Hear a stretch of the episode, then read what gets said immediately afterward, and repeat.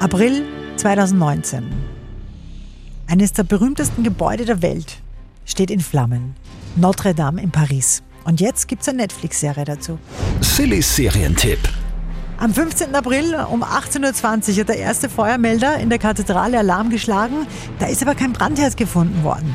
Halbe Stunde später, zweiter Alarm und da hat schon das Dach gebrannt.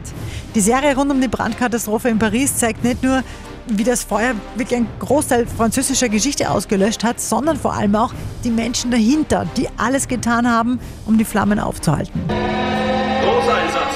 Ausrücken der Löschzüge. Feuer in Notre Dame. Feuer im Dachstuhl! Wettbeerkundung fort!